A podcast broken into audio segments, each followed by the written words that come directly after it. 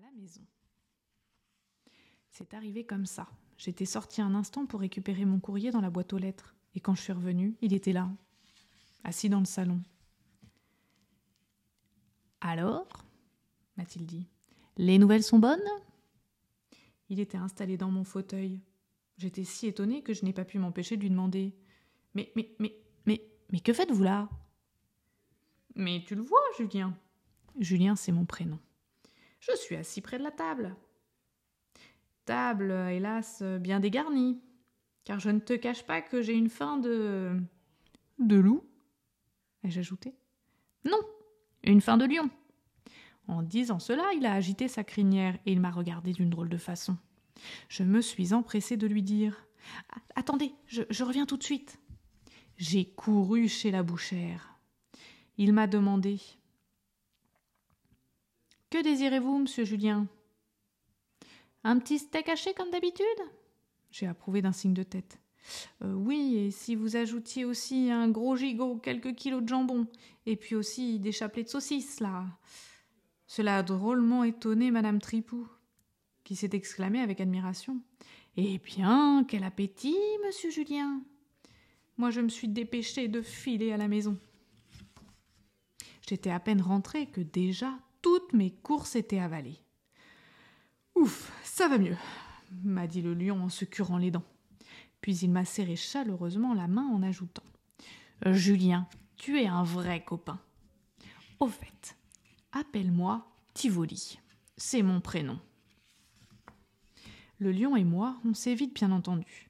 Il y avait une chambre d'amis dans la maison. Et Tivoli s'y est installé. Je lui ai prêté une paire de pantoufles et une vieille robe de chambre. Naturellement, dans la journée, j'allais au bureau comme d'habitude, et pendant ce temps-là, Tivoli restait à la maison. Celle qui a été un peu plus étonnée au début, c'est Madame Plumeau, la femme de ménage. Elle trouvait que j'avais de drôles d'amis. Mais comme Tivoli se comportait en parfait lion au foyer, Madame Plumeau y trouva vite son compte. Tivoli faisait la vaisselle et il passait l'aspirateur sur les tapis. Bref, quand elle arrivait, Madame Plumeau n'avait presque plus rien à faire. Du coup, elle passait son temps libre à lire l'avenir dans les lignes de la patte du lion, et il adorait ça. Cependant, quand le soleil rougeoyait à l'horizon, Tivoli se souvenait de son de sa lointaine savane. Le soir venu, il ne pouvait s'empêcher de pousser quelques rugissements. Ces bruits bizarres inquiétaient fort madame le greffier, ma voisine. J'ai dû lui expliquer en faisant semblant de tousser que c'était moi qui avais un chat dans la gorge. Hum, un gros chat alors m'a répondu madame le greffier.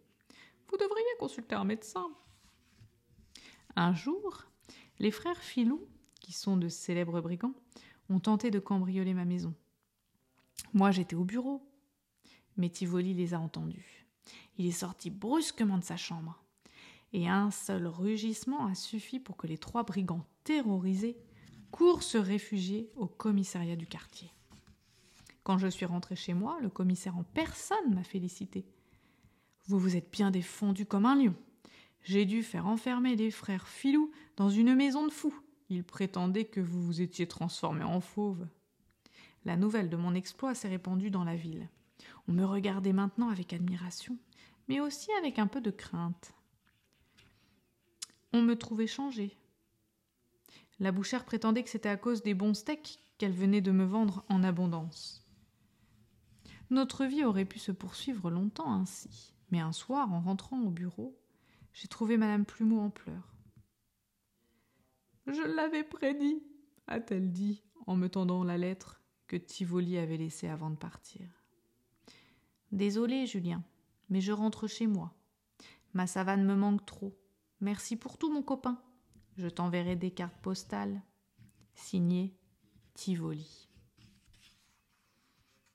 Tivoli a tenu parole. Depuis, nous nous écrivons régulièrement. C'est encore un secret, mais aux prochaines vacances, je compte aller visiter sa savane. Il se peut donc qu'un beau matin, Tivoli me trouve sur sa terrasse, installé dans son grand fauteuil à bascule. Alors, Tivoli, lui dirai-je malicieusement, les nouvelles sont bonnes?